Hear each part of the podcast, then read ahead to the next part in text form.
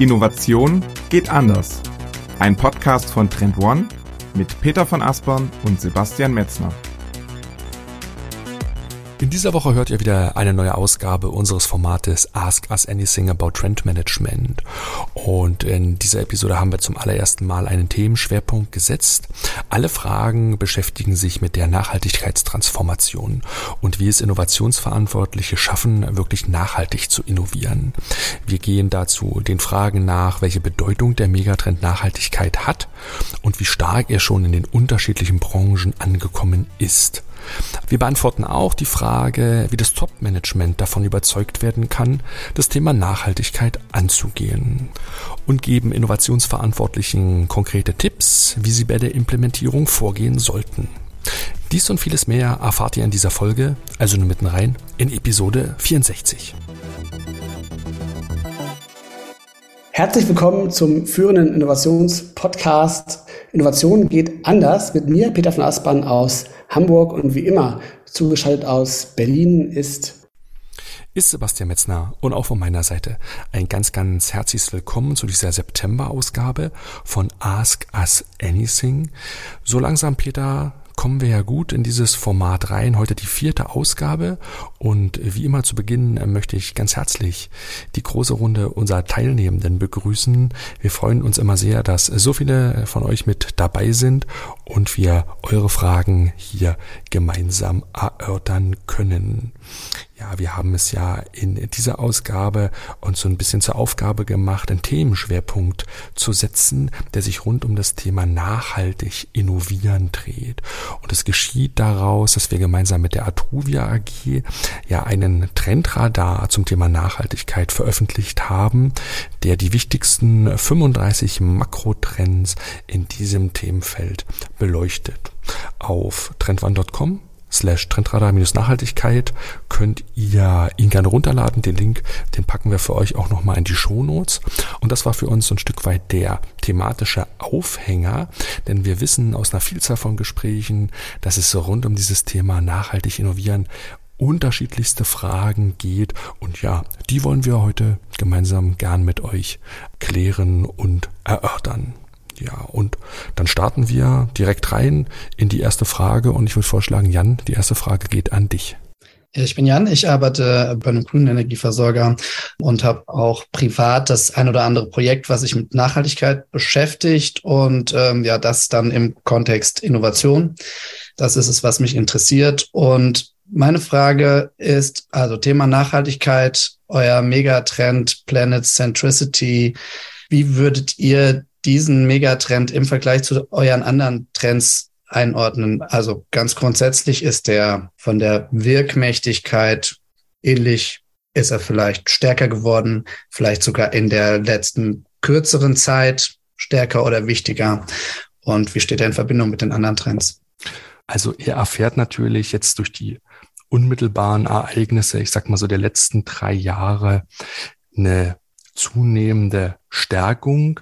Für mich persönlich ist es eigentlich der wichtigste Megatrend aktuell in diesem ganzen Trenduniversum. Wenn ich persönlich drauf schaue und wenn wir auch quasi so aus der Kunden- und Nachfrageperspektive drauf schauen. Der Megatrend begleitet uns schon insgesamt weit über 12, 13 Jahre und hat eigentlich eine ganz interessante Historie. Denn früher so Mitte der 2000er Jahre, 2005 bis 2010, war schon mal relativ wichtig, dort immer so unter dem Punkt der Nachhaltigkeit, vor allem der ökologischen Nachhaltigkeit, auch Neoökologie genannt. Und dann hat er eigentlich so ab 2010 bis 2015 war er so im Niedergang. Da hatten den alle schon so ein bisschen abgeschrieben und vergessen.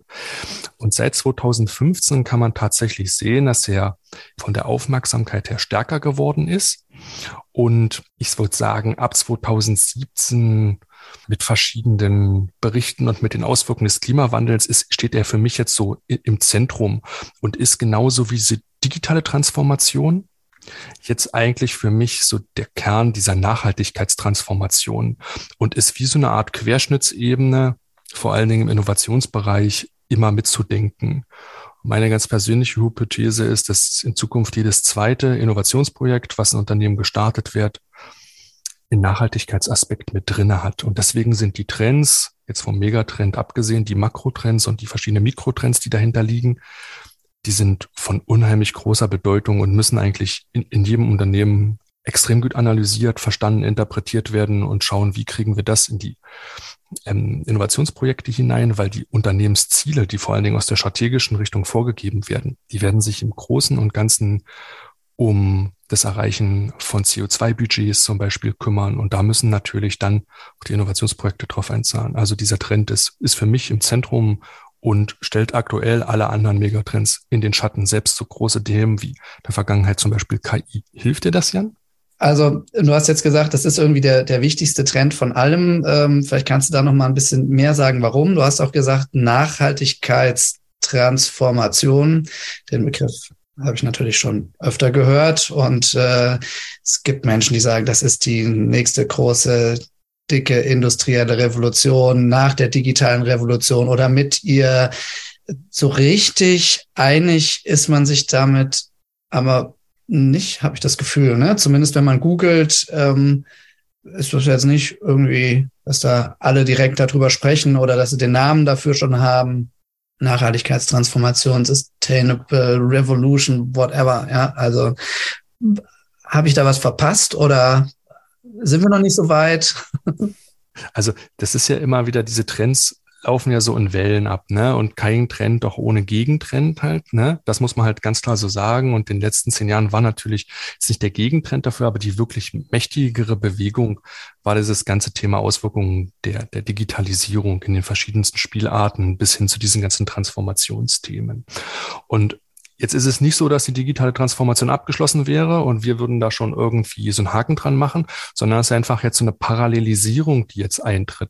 Und dort auf dieser Parallelisierungswelle auch durch die Ereignisse, und das hat ja dann auch viel mit Wahrnehmungspsychologie zu tun, der letzten Jahre, IPCC-Bericht, ne, diese Ahrtal-Katastrophen, ähm, das Verfassungsgericht, was über die CO2-Budgets entscheidet. Wir wissen alle, wie wichtig dieses Thema ist, Fridays for Future vielleicht noch damit anzuführen und diese Greta Thunberg-Momente, die es halt so gab. Wir wissen alle, dass es halt eines der Themen ist, die aus meiner Sicht fast alternativlos ist, wenn wir im Grunde schauen wollen, dass wir das 1,5 Grad Ziel oder das 2,0 Grad Ziel erreichen.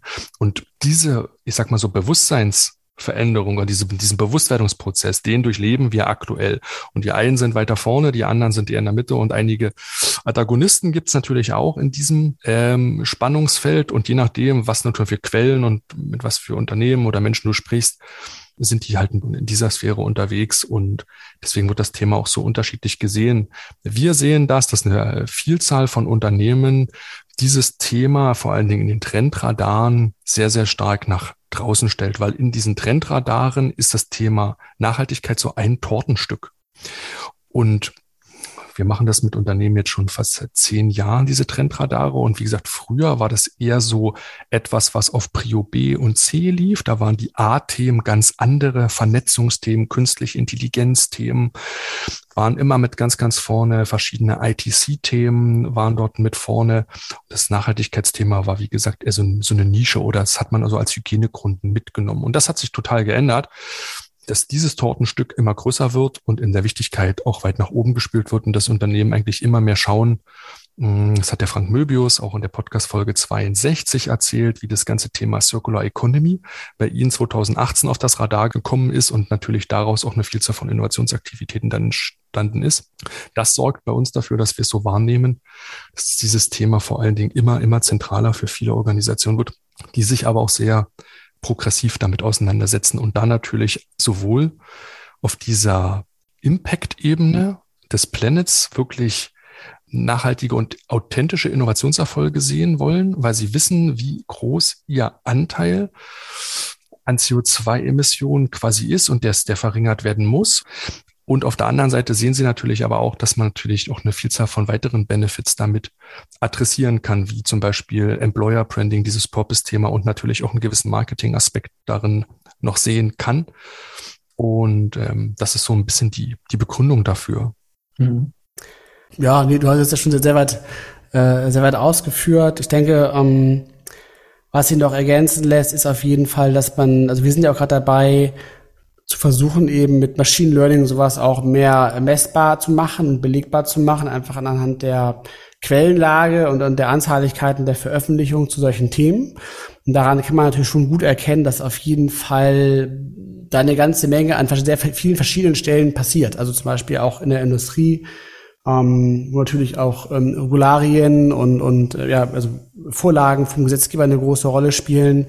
Ähm, da sieht man schon auch, äh, was das alles so äh, umwirft, sozusagen so unter der Haube halt. Ne? Was das eben bedeutet, wenn eben so, ein so ein Chemieunternehmen zum Beispiel sagt, dass sie sich auf ähm, Null Emissionen im Jahr 2030 committen und wenn sie sagen, dass sie quasi ähm, in ihren Rohstoffen auf Zirkularität setzen, dann hat das ja dann löst das ja eine unheimlich große Kaskade aus, weil quasi ja alle ähm, Unternehmen, die quasi nachgelagert diese Rohstoffe weiterverarbeiten, ja auch alle sozusagen ähm, ihre Prozesse adaptieren müssen.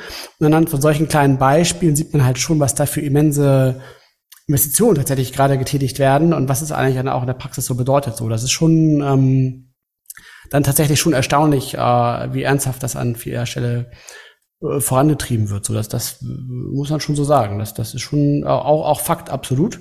Aber ähm, auf der anderen Seite, äh, was ich auch noch ergänzen muss, ist, dass man auch immer unterscheiden muss zwischen der gewünschten Zukunft und eben das, äh, dem, was wirklich tatsächlich gerade passiert. So und ähm, dessen muss man sich natürlich auch immer bewusst sein, so dass wir uns alle, glaube ich, natürlich schon stark wünschen, auch dass dieses, dieses Thema eine große Bedeutung erfährt und eben auch in Unternehmen berücksichtigt wird, aber dass natürlich nicht in allen Stellen gleichermaßen so umgesetzt wird, das ist ja auch klar, ne? weil natürlich auch die Bedeutung von jedem Trend sich auch ein Stück weit immer äh, davon unterscheidet, wer jetzt diesen Trend sozusagen bewertet halt. Ne? Und das ist natürlich immer auch dann branchenabhängig, industrieabhängig ähm, oder auch abhängig tatsächlich auch so ein bisschen auch vom, vom, vom Reifegrad einer Organisation so. Deshalb ist das dann auch immer so ein, so ein differenziertes Bild dann in der Realität halt. Ne? Das, das vielleicht nochmal nur so als kurze Ergänzung. Darf ich noch was fragen? Du kannst gerne die Frage noch machen und dann können wir den Staffelstab weiterreichen. Alles gut. Okay. Ähm, was sind denn jetzt, ähm, was treibt denn jetzt die Unternehmen an? Ne? Also du hast gesagt, unterschiedliche Bewertungen in den Unternehmen, unterschiedliche, ähm, ja, vielleicht auch in den Branchen. Ähm, und wir haben ja einerseits, äh, du hast gesagt, Regulierung, äh, die, die es gibt, ne? also ESG-Verpflichtungen, äh, die dann natürlich auch in die Lieferkette runtergehen. Äh, wir haben äh, politische, ähm, ja, weiß ich nicht, Aussagen. Heute kam wieder was vom, äh, vom Club of Rome Rome, ja, Planet for All heißt es, glaube ich, wenn ich es wenn richtig in Erinnerung habe. Ne? Also Transformation des Wirtschaftssystems. Also es gibt, es gibt ja irgendwie Druck äh, politischer Natur und regulatorischer Natur und auf der anderen Seite gibt es wahrscheinlich ja auch, also ich sehe es zumindest sehr viel äh, Blue Ocean, neue Möglichkeiten, Geschäftsmodelle, äh, die man damit, ähm, also Erfolge, die man erzielen kann. Was ist aus eurer Erfahrung, was treibt die Unternehmen? Ähm, wahrscheinlich eine Mischung, aber seht ihr einen Schwerpunkt irgendwo, die Chancen oder die, der Pressure? Hm, also, ähm, was natürlich sicherlich nicht ausreicht, sind irgendwie gute Absichten halt, ne? Ähm, das treibt Unternehmen am Ende des Tages halt hart gesagt natürlich nicht. Ähm, sondern natürlich sind es die, die eben auch schon von dir genannten Faktoren. Also zum einen natürlich einfach harter Regulierungsdruck, ne, der dich zwingt zu handeln, ähm, wie zum Beispiel eben auch dann der Zwang, dass du eben deine CO2, ähm, deinen CO2-Footprint reporten musst, ne, und dann auch darlegen musst, wie sich das in deiner Lieferkette so verhält. Das ist ja einfach dann ne, eine Auflage, die du erfüllen musst, ob du nun willst oder nicht. Ähm, das ist natürlich so das eine. Ähm, und dann die andere Seite ist natürlich aber auch Druck von den Nachfragern also den Konsumenten natürlich, ne, die das natürlich auch einfordern in, in Endprodukten halt, gerade jetzt im, im B2C-Kontext, wo sie sich das wünschen, dass eben da nachhaltige Produktionsverfahren eingesetzt werden, zum Beispiel halt. Ähm, und dieser Druck überträgt sich natürlich dann auch wieder auf die Politik sozusagen, weil die das ja dann aufgreifen, eben durch diesen Druck aus der Öffentlichkeit. Das, das hängt ja zusammen so.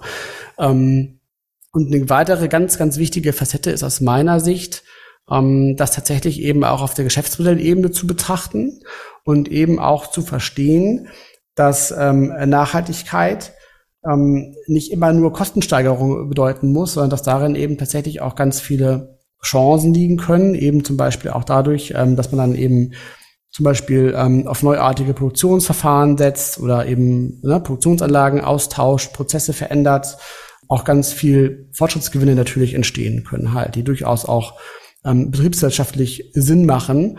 Und das ist natürlich auch eine ganz, ganz wichtige Ebene halt, dass das Ganze eben auch äh, ja, betriebswirtschaftlich abbildbar ist halt. Ne? Und ähm, das ist sicherlich ein ganz, ganz, ganz wichtiger Hebel und Was dann da eben auch mit reinspielt, ist, das sehen wir ja auch in den ganzen Innovationscases, die wir laufend beobachten, dass die Optionen und Möglichkeiten, die Unternehmen da nutzen und aufgreifen können, also die Technologien, die da zur Verfügung stellen, dieses Angebot an Möglichkeiten wird ja laufend größer, weil das eben tatsächlich ein wachsender Markt ist, wo gerade ganz, ganz viel äh, passiert und sehr viele neue innovative Konzepte und Technologien eingebracht werden und äh, dieses größere Angebot da an Möglichkeiten, das induziert auf jeden Fall auch eine steigende Nachfrage tatsächlich, dass diese Dinge eben auch da aufgegriffen werden. So, also das, das beobachten wir auf jeden Fall ähm, da an der Stelle ganz stark. Super, vielen Dank, sehr spannend. Sehr gerne.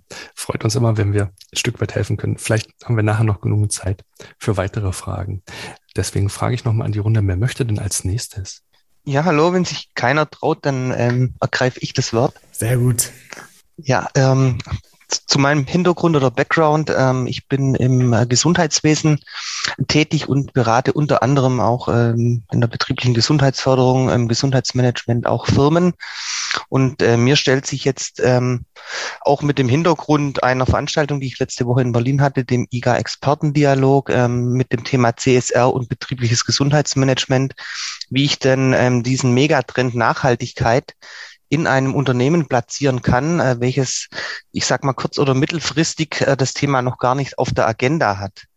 Also wie bewege ich ein Unternehmen oder die Unternehmensführung dazu, sich um das Thema CSR Nachhaltigkeit im Großen und Ganzen zu kümmern?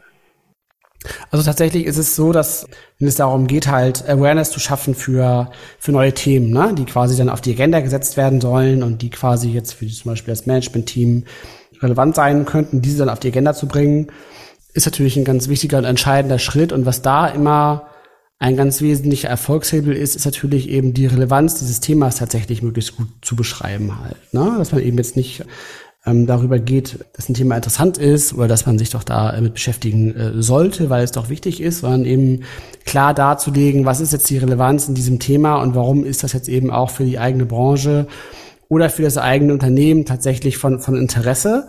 Und was man da zum Beispiel machen kann, ist eben auch da über, über ähm, Cases zum Beispiel halt zu gehen. Ne? Also wir haben ja also in unserer Datenbank auch einige Cases immer zu den Trends oder man kann sie auch anderweitig recherchieren, um eben zum Beispiel damit auch aufzuzeigen, wie auch schon andere Unternehmen, die jetzt zum Beispiel vielleicht sogar aus der gleichen äh, Branche kommen, ähm, wie die dieses Thema bereits schon aufgegriffen haben. So, also das ist zum Beispiel ein, eine, ähm, ein ganz guter Weg, um da so ein Stück weit aufzuzeigen, dass das Thema eben auch für die eigene Branche zum Beispiel relevant ist. Ne? Also da eben zum Beispiel über, über so ähm, Beispiele zu gehen. Ähm, das macht das Ganze natürlich auch sehr gut anschaulich. Und ein anderer guter Weg ist natürlich auch, ähm, das so ein Stück weit gemeinsam herzuleiten. Und da kann es eben tatsächlich auch Sinn machen, ähm, gemeinsam auch über solche Themen zu diskutieren und die zu bewerten halt. Dass wir eben auch in diesem Trendradar-Ansatz, den hatten wir auch schon häufiger schon mal vorgestellt, ähm, wo es darum geht, quasi auf dieser auf dieser Radar eben tatsächlich gemeinsam Trends zu bewerten und dadurch eben herzuleiten, ähm, wie relevant sind eigentlich welche Trends für uns und in welchem Zeithorizont. Und in so einem Prozess kann man sowas natürlich auch sehr gut machen. Ähm, und das natürlich dann auch gut vorbereiten und eben auch im Vorwege in den Diskussionen dann aufzeigen, warum die Trends eben tatsächlich einen Impact haben könnten auf das eigene Unternehmen. Und das dann eben dann auch zu manifestieren in so einem Bewertungsprozess tatsächlich, dass man dann eben dann auch die, die, die Stakeholder entsprechend dann auch versucht eben mitzunehmen und eben sich gemeinsam auf so, so ein Thema dann auch ähm, committed halt. Ne? Aber das, das ist auf jeden Fall ganz, ganz, ganz äh, entscheidend, dass eben diese, diese Bewertung und auch diese, diese Entscheidungsfindung, welche Themen eigentlich jetzt relevant sind, die muss auf jeden Fall ja gemeinsam passieren. Man muss da eben auch möglichst das Commitment von diesen anderen Stakeholdern auch gewinnen. Und ähm, das wäre sozusagen so dieser prozessuale Weg halt, ne? Also da über so eine Trendbewertung tatsächlich zu gehen. Ergänzt gerne noch Sebastian. Konstantin, erklär noch mal ganz kurz was zu deiner Rolle. Bist du Mitarbeitender in dem Unternehmen oder bist du eher in der beratenden Rolle? Genau, sowohl als auch. Also ich bin zum einen für extern beratend, äh, zum anderen aber auch ähm, interessiert mich das Thema natürlich auch äh, intern für die Weiterentwicklung im Unternehmen äh, und wie man da dann auch gerade in der Sandwich-Position, sage ich, ähm, mhm. vielleicht auch von innen heraus innovieren kann. Ähm, das ist jetzt, das wäre jetzt auch meine nächste Frage gewesen. Funktioniert das Thema Nachhaltigkeit nur mit Vorgaben und ähm, Top-Down oder kann ich auch äh, von innen heraus im Prinzip äh, das Thema Nachhaltigkeit aufgreifen, um dann vielleicht auch so eine Art Kulturreform im Unternehmen herbeizuführen. Wie sind da eure Erfahrungen? Mhm. Also das Thema Kulturreform, das ist das, das End-End-End-Ergebnis. Da sollte man am Anfang nicht raufschauen. Unsere Erfahrungen sagen, dass es an den, in den Unternehmen, desto größer die Unternehmen sind, desto häufiger trifft man das an. So kleiner sie und sind, dann muss man ein bisschen danach suchen. Aber es existieren eine ganze Vielzahl von bestehenden Projekten, Initiativen, Ansichtsweisen, Haltungen intern zu diesem Thema. Deswegen ist der erste Schritt hier im Unternehmen einfach mal auf die Suche zu gehen und zu schauen, wer sind denn eigentlich die entsprechenden Stakeholder, die dort schon was in Bewegung gesetzt haben. Wer setzt sich dafür ein? Wer sind die Promotoren? Was für Projekte, Initiativen sind konkret in den letzten drei wenn man noch weiter zurückgehen will, fünf Jahren dort gestandet worden. Was ist aus denen geworden? Warum sind die eventuell versandet? Aber was sind auch die Erfolgsleuchttürme? Denn die gibt's bei vielen Unternehmen. Und das einfach intern zu erheben, zu analysieren und sich diesen inneren Status quo einfach mal zu Gemüte zu führen. Und dann ist im Grunde schon das, was Peter gerade gesagt hat, dann empfehlen wir eigentlich immer den Blick nach außen. Darüber hat Peter gerade mit dem Trendradar gesprochen. Der Trendradar erhebt sehr, sehr gut sämtliche Umfeld, Umweltveränderungen im Unternehmen außen. Und das ist halt der 360-Grad-Blick. Dazu gehört das ganze Digitalisierungsthema. Je nach Branche gehört das Automatisierungsthema dazu. Gesundheitliche Themen gehören dazu. Es gehören aber vielleicht auch für manche Unternehmen Materialien, Verfahren, Eigenschaften dazu. Ne? 360 Grad gucken. Und hier ist es dann in diesem Kontext wichtig zu schauen, welche Position nimmt jetzt dieses Thema Nachhaltigkeit an. Und das hat Peter mit dieser Bewertung beschrieben. Das heißt, dass wir arbeiten dort in diesen Trendradaren mit Makrotrends. Ne, man sollte nicht zu viele in die Radare packen. 20, 30 Stück ist schon eine ganze Menge. Und die dann zu bewerten. Und aus dieser Bewertung mit diesen entsprechenden Stakeholdern, den Promotoren, aber auch das Top-Management da reinholen, Fachexperten dort reinholen, damit man, also da können die Panels ehrlich gesagt relativ groß sein, die man dort hat. Deswegen sollte man da auch Online-Tools benutzen zur Bewertung. Wenn du das quasi mit Zettel und Stift machst, ist die Erhebung immer ein bisschen schwer. Deswegen ist es hier das erste Punkt, halt diese, diese äußeren Einflusskräfte einfach so zu bewerten und zu gewichten. Und dann kannst du das Innen gegen das Außen gegenüberstellen. Und aus dieser Synthese kann man dann, und das ist dann vielleicht der nächste Schritt, mit dieser Synthese kann man dann nochmal anders geartet weiter arbeiten. Aber das ist dieses Innen versus Außen oder Innen mit Außen, das ist so der erste große Schritt, den man in Einklang bringen sollte. Und das zu machen ist jetzt nicht mal einfach so in 14 Tagen oder so. Das ist tatsächlich ein Prozess, der je nach Unternehmenskultur und auch deinem Zugang zu dem ganzen Themen mal locker drei bis sechs Monate dauert. In manchen Fällen sogar noch länger. Ne? Super. Vielen Dank erstmal. Gerne. Ähm, Sonja, du hast eine super Frage gestellt im Vorbereitungsdokument, die auch so ein bisschen daran anknüpft, wie dieses Thema Nachhaltigkeit im Innovationsprozess Einzug gehalten kann. Ich weiß nicht, ob du die Frage gerne stellen wolltest. Ich habe sie nur in dem Vorbereitungsdoc gelesen.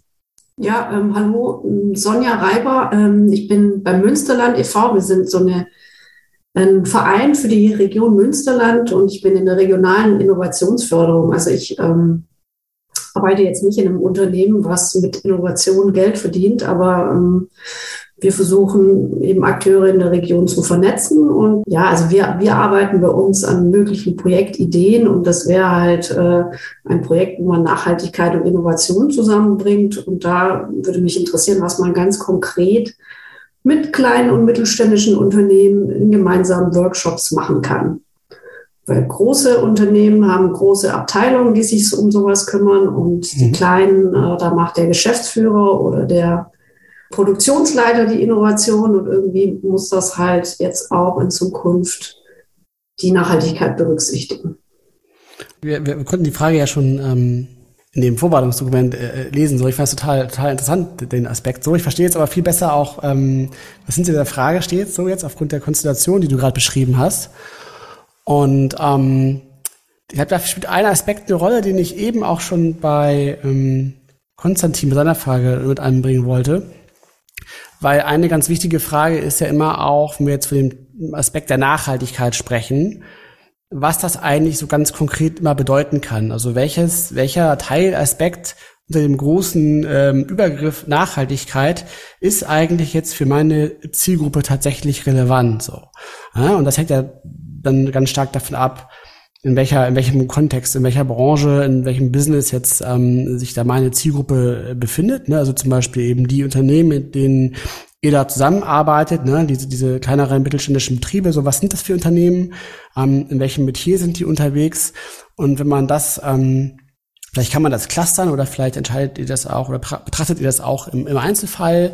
Ähm, dann kann man, glaube ich, daran auf jeden Fall auch schon mal gut gemeinsam äh, versuchen herzuleiten, welcher Aspekt von Nachhaltigkeit eigentlich hier eine große Relevanz hat. Also ich sage mal zum Beispiel, ähm, wenn ich jetzt im Bereich Landwirtschaft zum Beispiel mal reingehe, halt so.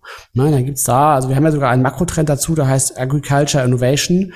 Da gibt's da eine ganz eigenes, ähm, ganz eigene Themenwelt von, von Innovation und Themen, die sich ja nur um diesen Aspekt beschäftigen, wie eigentlich nachhaltige Landwirtschaft funktionieren kann. Oder ähm, wenn ich jetzt an, an klassische produzierende Unternehmen halt denke, wo es dann um den Aspekt der Kreislaufwirtschaft halt geht. Ne? Also wie kann ich recycelte Materialien in meinen Produktionsprozess aufgreifen? Wie kann ich vielleicht auch dafür sorgen, dass ich ähm, überschüssige Materialien, ähm, die sonst Abfallprodukte waren, irgendwie ähm, zurückgewinnen kann und sie wieder im Produktionskreislauf einsetze? Wie kann ich meine Logistik oder meine meine ähm, ähm, Wertschöpfungskette nachhaltiger gestalten? Ähm, also diese ganz konkreten Aspekte sind auf jeden Fall umso wichtiger, ich sag mal, je kleiner sozusagen auch das Unternehmen ist, weil da geht es ja schon darum, meistens, dass man ja relativ griffig und schnell ähm, über vielleicht auch inkrementelle Innovationen halt Verbesserungen und Mehrwerte schaffen kann. Also sei es eben dadurch, dass man es schafft, ähm, durch andere Verfahren vielleicht sogar auch Kosten einzusparen, indem man zusätzliche Mehrwerte schafft, die die Nachfrager dann auch entsprechend bereit sind ähm, äh, zu bezahlen oder vielleicht auch zukünftig Anforderungen von Großkunden gerecht wird, weil die vielleicht auch ähm, äh, Anforderungen an das Thema Nachhaltigkeit an mein Unternehmen stellen. Und ähm, deshalb ist es da, glaube ich, ganz wichtig im ersten Schritt tatsächlich, dass wir so versuchen, so runterzubrechen halt, ne, auf vielleicht Cluster oder Zielgruppen. Welche Aspekte von Nachhaltigkeit könnten hier eigentlich relevant sein?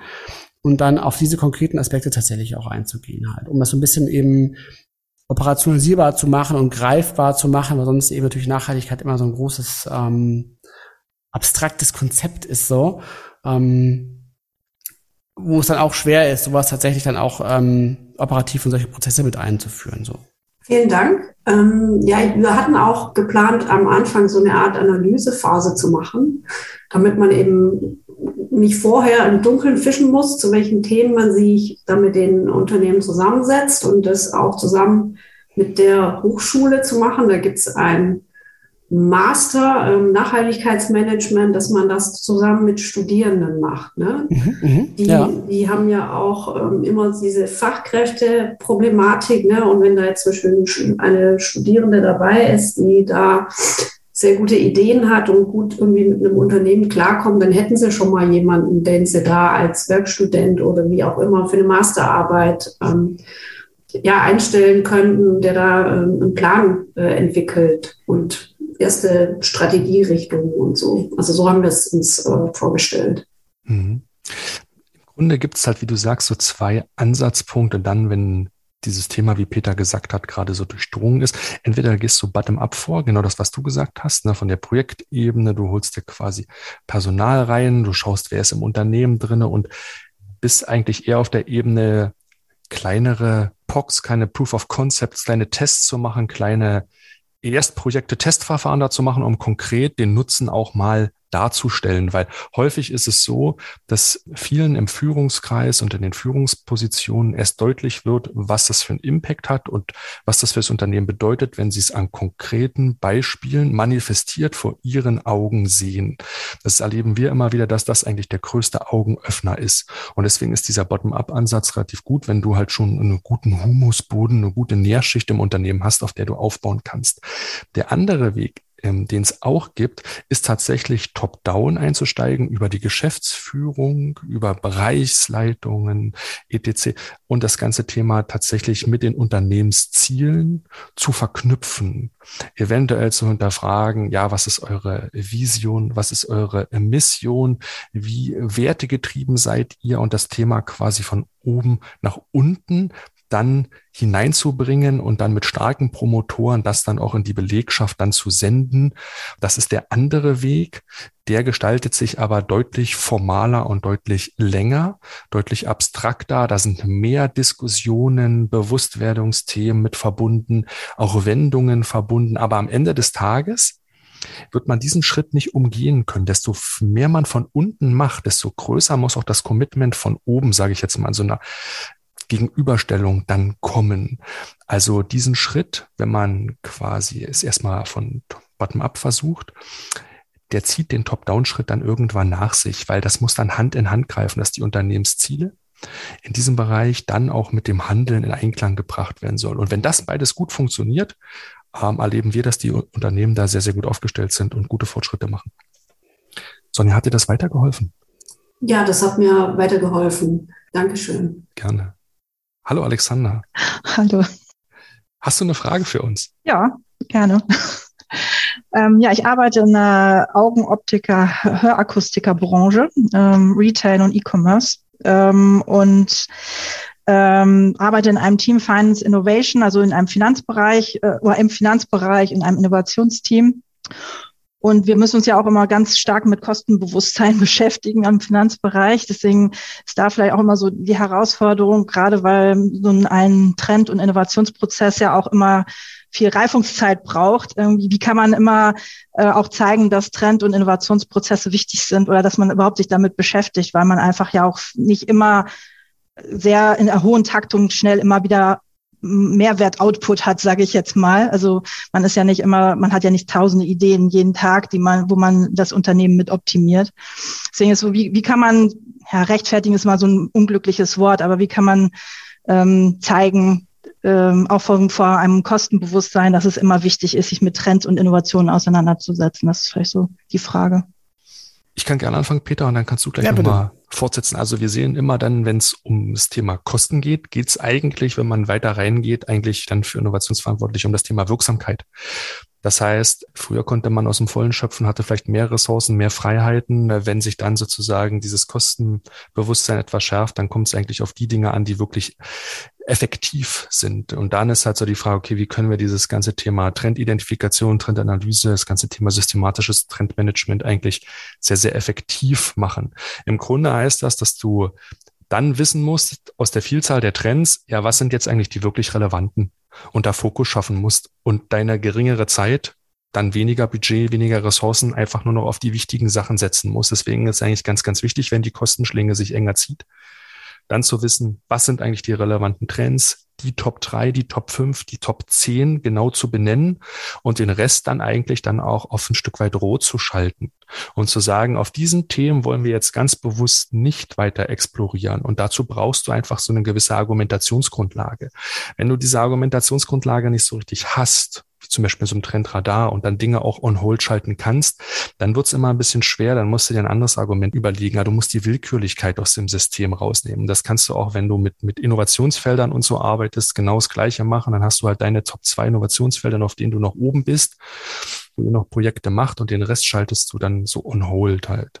Ähm, und das, das empfinde ich immer als, als ganz, ganz großen Gewinn ähm, in diesem Effektivitätsstreben, genau zu sagen, was ist jetzt grün und was ist jetzt rot, was ist in Scope, was ist außerhalb des Scopes, weil du damit Wirkung dann reinkriegst und am Ende des Tages dann auch nur die Sachen durchlässt, die für euch den großen Mehrwert haben. Du hast doch eine Diskussionsgrundlage mit dem Management, wie wollt ihr da vorgehen, wie wollt ihr da nicht vorgehen und kannst halt wirklich dann auch Diskussionen mit Entscheidungen treffen, weil am Ende des Tages sind Kostenthemen halt immer Entscheidungsthemen und die größtmöglichste Entscheidungseffektivität reinzubekommen ist, wenn du einfach schwarz auf weiß sagen kannst, das sind die wichtigsten Themen, da sollten wir weitermachen und die können wir auch guten Herzens on hold schalten, nach hinten stellen ähm, und dadurch Kosten sparen. Das sind dann einfach so die Entscheidungsgrundlagen, die du an der Hand hast. Peter, so, so sehe ich das. Hast du weitere Punkte?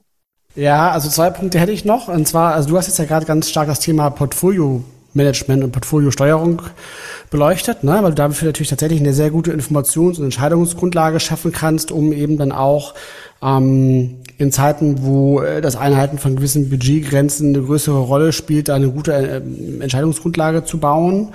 Ähm, absolut so. Und die andere, der andere Aspekt ist ja aber auch der Trendmanagement-Prozess selbst halt. Ne? Also warum, warum sollte man den jetzt quasi äh, unter großem Kostendruck dann tatsächlich auch weiterführen und aufrechterhalten? Ähm, weil Alexander hatte ja auch äh, noch mit reingegeben, dass sie ja sagte, es ist ja jetzt auch nicht so, dass man quasi jetzt jede Woche neues Innovationsprojekt vom Zaun bricht. Und ähm, deshalb sich die Frage stellt, ja, warum muss es denn jetzt denn überhaupt so ein, so ein Innovations- oder Trendmanagement-Prozess fahren so? Und klar ist er natürlich langfristig, rechnet sich der auf jeden Fall, weil er am Ende dazu führt, dass man mit höherer Wahrscheinlichkeit auf die richtigen Innovationsprojekte setzt und die natürlich in den Umsetzungsphasen mal so richtig viel Geld verbrennen. Deshalb klar, also langfristig rechnet sich das auf jeden Fall, aber auch schon kurzfristig ist es ja auch ein großer Mehrwert, dass eben du über den äh, Trendmanagement-Prozess oder auch über das Thema Foresight ähm, wichtige Inputs lieferst auch für den Strategieprozess im Unternehmen. Das ist, glaube ich, auch nochmal ein ganz wichtiger äh, Mehrwert, der da einfach entsteht und den man eben auch mit der guten Verzahnung ähm, mit dem Strategieprozess ähm, da sehr gut mit einbringen kann, was ja gerade in aktuellen Zeiten halt, ne, die ja schon sehr äh, bewegt sind und die Vorausschau durchaus immer komplexer wird, ein wichtiges Asset ist so. Also das, das, das will ich auch nochmal mit, mit reinbringen als ein ganz äh, wichtiges Argument. Ähm, und ein anderer Punkt ist natürlich aber auch, dass man in so einer Situation stärker eben auch dieses Gewicht auf so Horizont 1 Innovation natürlich legen kann halt. Ne? Das passt natürlich nochmal so zu deinem Part, Sebastian, mit der Portfoliosteuerung. Ähm, dass man da auch nochmal sagt, Mensch, ähm, wenn es jetzt wichtig ist, dass wir auch ähm, kurzfristige Wirksamkeit erzeugen, dann sind das natürlich jetzt vom, vom, von der Art und Weise der Innovation oder vom Typ der Innovationsprojekte eben diese inkrementellen Themen halt, die halt operativ halt schnell greifen so. Ne? Und, und, und das kann natürlich auch mal so ein Aspekt sein, halt, dass man da quasi in der Portfoliosteuerung halt mehr Gewicht legt, ebenso auf diese Horizont 1 Themen, ohne wohlgemerkt natürlich, das predigen wir auch immer, ne, Horizont 2 und 3 jetzt so völlig aus dem Blick zu verlieren, so. Ähm, aber da eben schon auf Horizont 1 Themen zu setzen. Und das andere, wie gesagt, ist, dass natürlich auch dieser Trendmanagement-Prozess ja nicht nur eben in der äh, im Innovationsprojektmanagement oder Portfolio-Management seine Wirksamkeit entfaltet, sondern ja eben zum Beispiel unter anderem auch im, im Strategieprozess, wo man natürlich auch ähm, gute Insights mit einbringen kann. So, also das wäre aus meiner Sicht noch mal noch mal zwei weitere Argumente, die auf jeden Fall dafür sprechen, das unbedingt beizubehalten. Ja, vielen Dank für die Impulse. Super gerne. Wir können gerne eine zweite Runde machen mit weiteren Fragen. Also ich hätte noch zwei. Gern, gern. Wir haben Zeit. Ja, super. Äh, das, das nutze ich. Also erste Frage, ähm, größerer Kontext, Thema Nachhaltigkeit. Ihr habt ja jetzt einen Überblick auch über verschiedenste Branchen. Gibt es Branchen, wo ihr sagen würdet, da ist das Thema jetzt äh, absolut on fire und andere Branchen, die sagen, ach, das ist jetzt, äh, da ist es jetzt vielleicht eher noch im Hintergrund. Ähm, vielleicht gibt es auch Veränderungen, Dynamiken, über die Branchen hinweg. Wie sind da eure Erfahrungen? Also ich denke, der größte Impact oder die größte Relevanz gerade hier in Deutschland ist in der Automotive-Branche aktuell zu sehen auf diesem Nachhaltigkeitsthema. Das hat aber vor allen Dingen auch was mit der Marktdynamik zu tun und mit dem ganzen Thema Elektromobilität, was sich quasi nahtlos anschließt an die Energiethemen, also weil man mitgekriegt hat, irgendwie alles klar, die PV-Platte auf deinem Dach mit einem Speicher, mit einer Wärmepumpe, mit dem Elektromobil, das das schmilzt zusammen quasi wie zu, zu einer Branche. Dann kommen damit auch so Finanzierungsmöglichkeiten rein, dass man heutzutage diese Gesamtsysteme vielleicht eher mietet oder liest. Und daraus ergibt sich eigentlich so für mich so, so ein Cluster, der sich eher so aus einer Branchenkonvergenz gerade so darstellt. Wir sehen, dass natürlich das produzierende Gewerbe, das ganze Thema Fertigung und Mittelstand an diesem Thema durch Regulation auch sehr, sehr stark dran war, dass sich aber jetzt durch diesen Ukraine-Konflikt die Energiesicherheit, die Gasversorgungslage ähm, da nochmal so draufgelegt hat und dass das so eine Art Multiplikation auch hier nochmal so eine Dringlichkeit erzeugt, die gerade für den produzierenden Mittelstand unheimlich wichtig ist, weil sie sich einfach Gedanken machen müssen, wie kommen wir von diesen fossilen Energieträgern ähm, weg, die unsere Produktionsprozesse, Kraft-Wärme-Kopplungen zum Beispiel treiben. Das sieht man ganz, ganz stark. Das ist so die zweite Branche, die ich so nach vorne heben würde. Das nehme ich so jetzt in dem letzten halben Jahr ist das eigentlich das, was ich so wahrgenommen habe. Ganz ehrlich. Im Bereich des Retail und, und, und Großhandel, Wholesales und Trade ist es ebenfalls ein Thema, weil man gemerkt hat, auch schon durch Covid, wie fragil eigentlich dieses ganze System geworden ist. Und da versucht man ebenfalls, und das ist die dritte Dynamik, die ich so sehe, gerade in dem ganzen Bereich Logistik und Handel, ebenfalls zu schauen, weil man das dort auch sehr gut erheben und errechnen kann, ähm, nachhaltige Lösungen ähm, zu initiieren. Aber das ist dort ein ganz, ganz dickes Brett, so nehme ich das wahr in dieser Branche, was zu bohren ist. Da ist viel Enthusiasmus mit dabei, gerade am Anfang, aber da tritt dann auch sehr viel Ernüchterung ein, wenn man dann geschaut hat, was das eigentlich dann so bedeutet. So die drei Branchen würde ich aus meiner Sicht jetzt mal herausgreifen. Peter, du kannst gern auch ergänzen, ne, wenn du andere Sichtweisen hast. Hm. Nee, ich überlege gerade, also ich habe gerade darüber nachgedacht, ähm, also wir haben jetzt ja bei uns dieses Thema in dem Makrotrend Planet Centricity ja zum, zum Teil abgebildet. Ne? Ähm, und ähm, ein Makrotrend, der natürlich da eine besondere Dynamik hat, ist auf jeden Fall das Thema der Kreislaufwirtschaft, also Circular Economy. Ähm, und natürlich äh, trifft das ganz stark natürlich auf das produzierende Gewerbe zu. Und ich finde da auf jeden Fall auch interessant diesen Aspekt, dass da jetzt eigentlich ein weiterer Treiber nochmal aufgetreten ist, und zwar nämlich genau diese Rohstoffknappheit, ne? dass eben ähm, ist jetzt auch durch die, durch die Ukraine-Krise nochmal verstärkt, aber ja auch schon durch Corona halt diese Fragilität der, der Wertschöpfungsketten und der Lieferketten ähm, zu diesem, zu diesem Nearshoring ja geführt hat. Das heißt ja, dass Produktionsanlagen ja hier jetzt wieder verstärkt quasi ähm, regional hier zentriert werden. Aber eben die Rohstoffe sind ja immer noch zum größten Teil weltweit äh, leider Gottes ja in, in, in Krisenregionen halt ähm, äh, zu finden.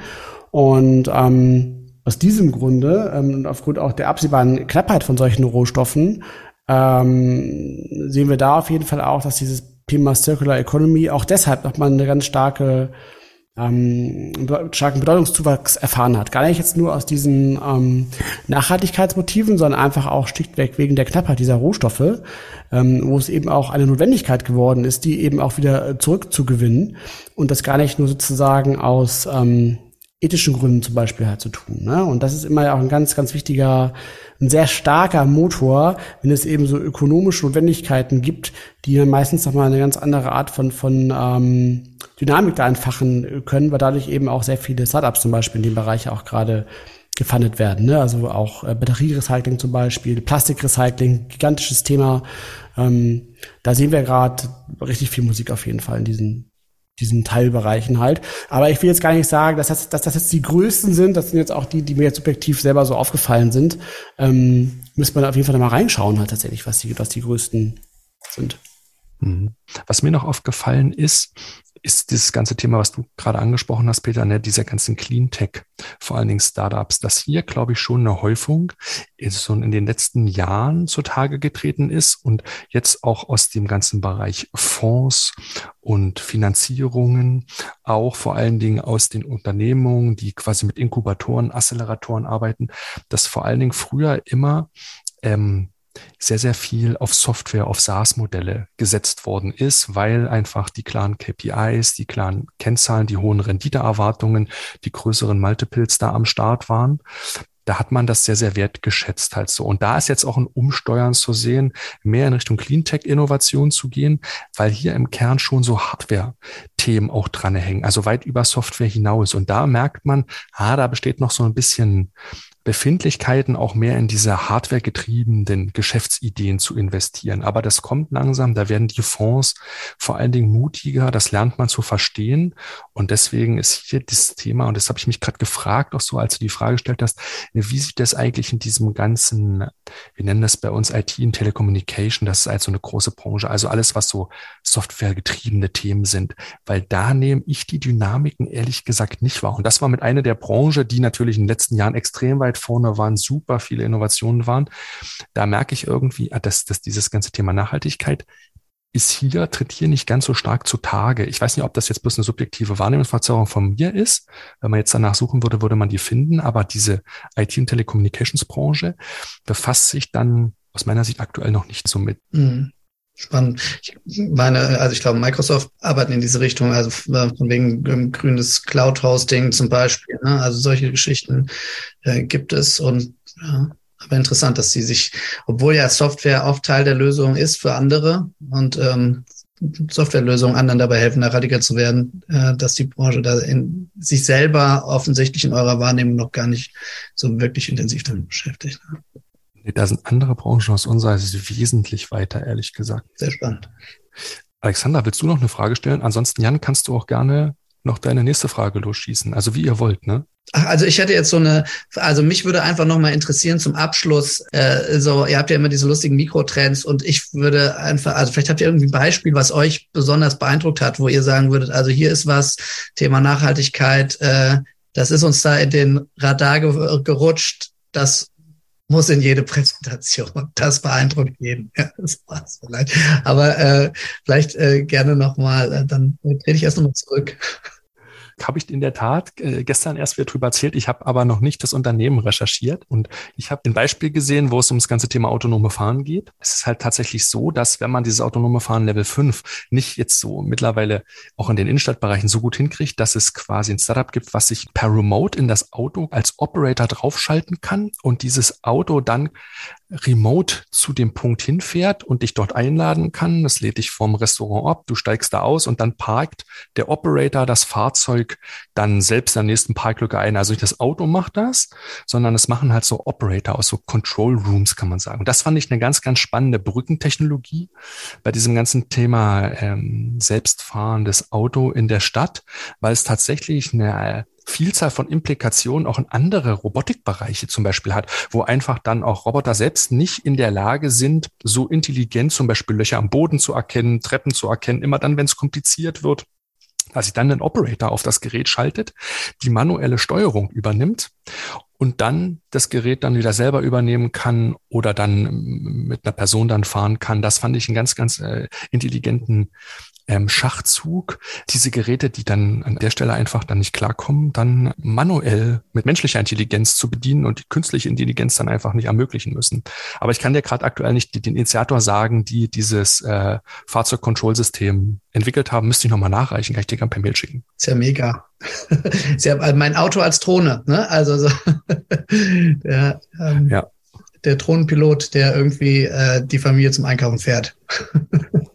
ist auch ein witziges, also ist ein cooles Beispiel, weil man da eben so schön auch dran erkennen kann, ähm, welches, welches Potenzial auch so ein Mikrotrendbeispiel also im Kopf freisetzen kann halt, ne? Weil also ich, bei mir gehen ja immer sofort dann so die, die, die, die, die Ideen halt im Kopf los, was man alles eigentlich daraus so machen könnte, auch so auf Geschäftsmodellbasis zum Beispiel halt, ne? Also welche Services könnte man eigentlich jetzt mit so einer Technologie da umsetzen, ne? Ähm, das, das finde ich immer total interessant, weil so schön greifbare Beispiele sind, die du auch so gut in deinem eigenen Alltag auch so nachvollziehen könntest. So, ne? Wie wäre es, wenn das, wenn das möglich wäre?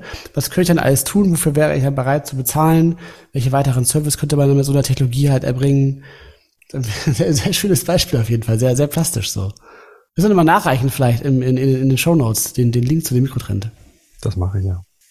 Alexander, hast du noch eine Frage? Ich weiß ja nicht, wie, wie viel Zeit ihr anberaumt habt, aber.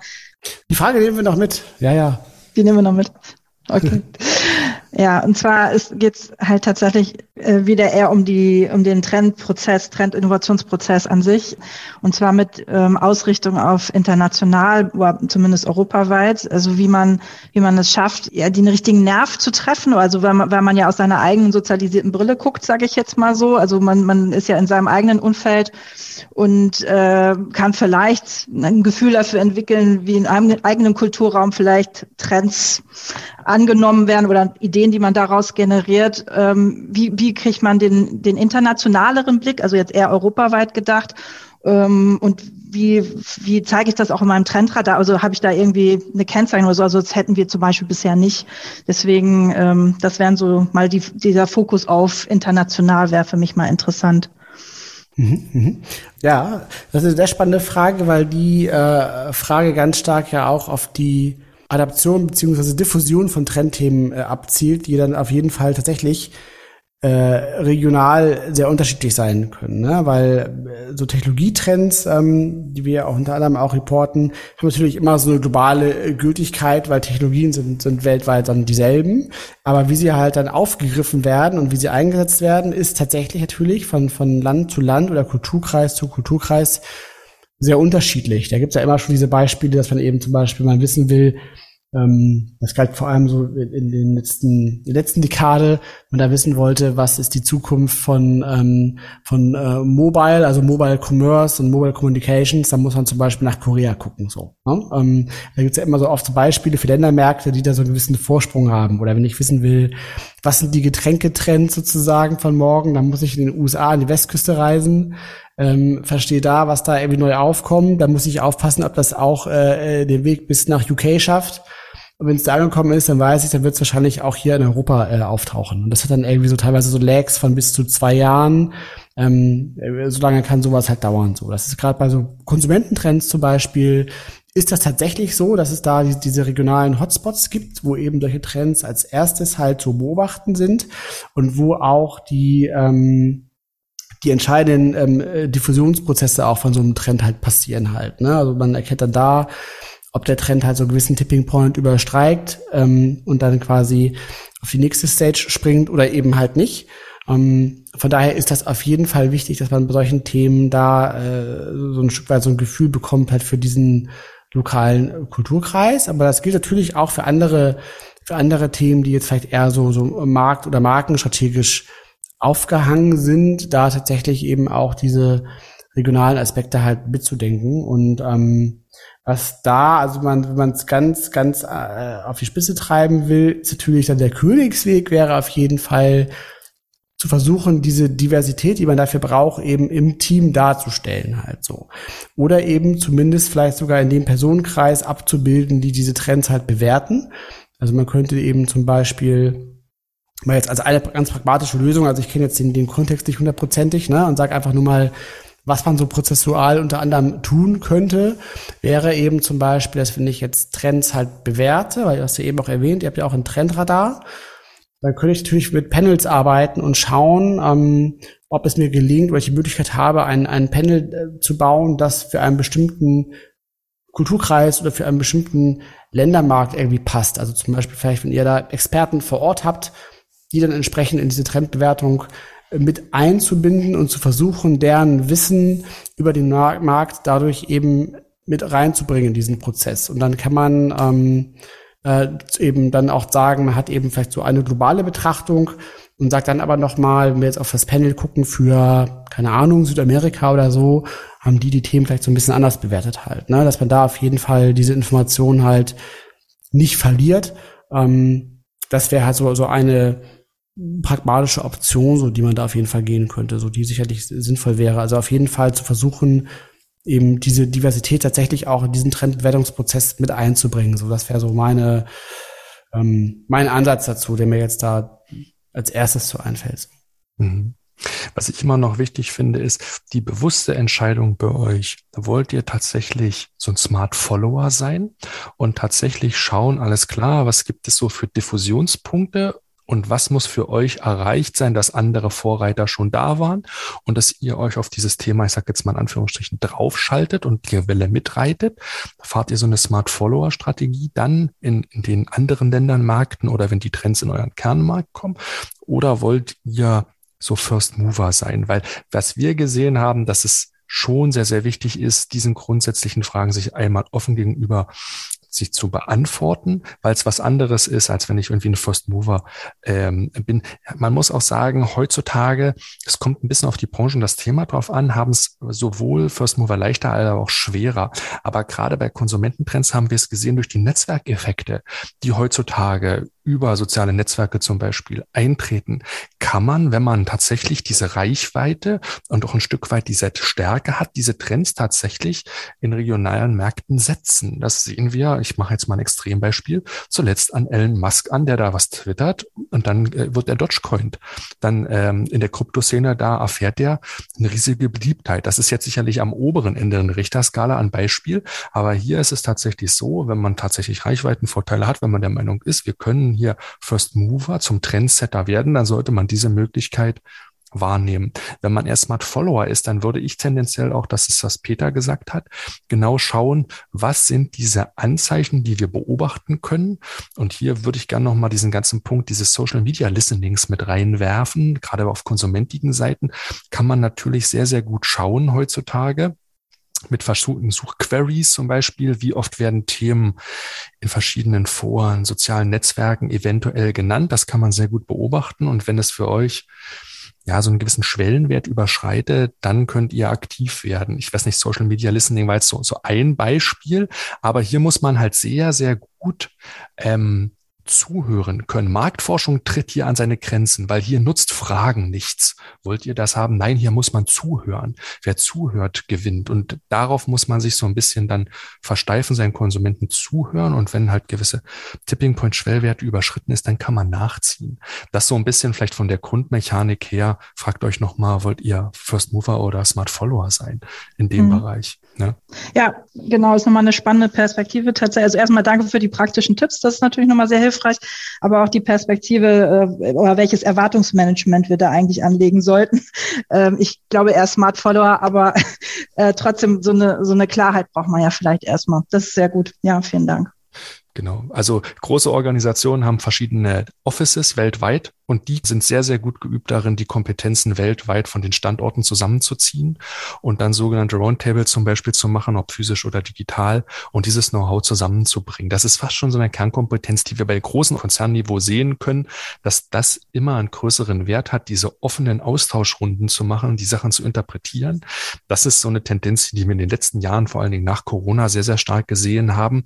Da wird dann auch in wirklich so physische Räumlichkeiten investiert, dass es so eine Art Hub dort gibt, wo sich dieses fast schon querschnittige Team dann auch dann immer trifft und dass sich dann auch so Organisationsstrukturen herausgebildet haben über so verschiedene internationale Destinations, die sich dann zu diesem Expertenaustausch treffen. Auch darüber erzählt der Frank Möbius in der Folge 62, wenn du noch mal reinhören willst, das ist unser mhm. Hörtipp vielleicht noch mal an der Stelle, weil die Alles haben klar. das sehr, sehr gut geschafft. Super, danke sehr. Ja. Gibt es noch Fragen? Also ich muss jetzt leider äh, tatsächlich raus. Die nächsten Termine warten. Vielen Dank. Es war sehr spannend. Und ich hätte keine Frage mehr. Also von daher, glaube ich, löst sich gerade auf. Sehr schön. Dann habt vielen lieben Dank für eure super Fragen. Es hat uns wie immer super viel Spaß gemacht und wir hoffen, dass wir euch ein Stück weit weiterhelfen konnten. Vielen Dank an euch. Super. Und wer von euch jetzt Lust bekommen hat, uns ebenfalls mal Fragen zu stellen, den laden wir zu unserer nächsten Folge Ask Us ganz recht herzlich ein. Sie findet statt am Mittwoch, den 26. Oktober. Da zeichnen wir nämlich auf.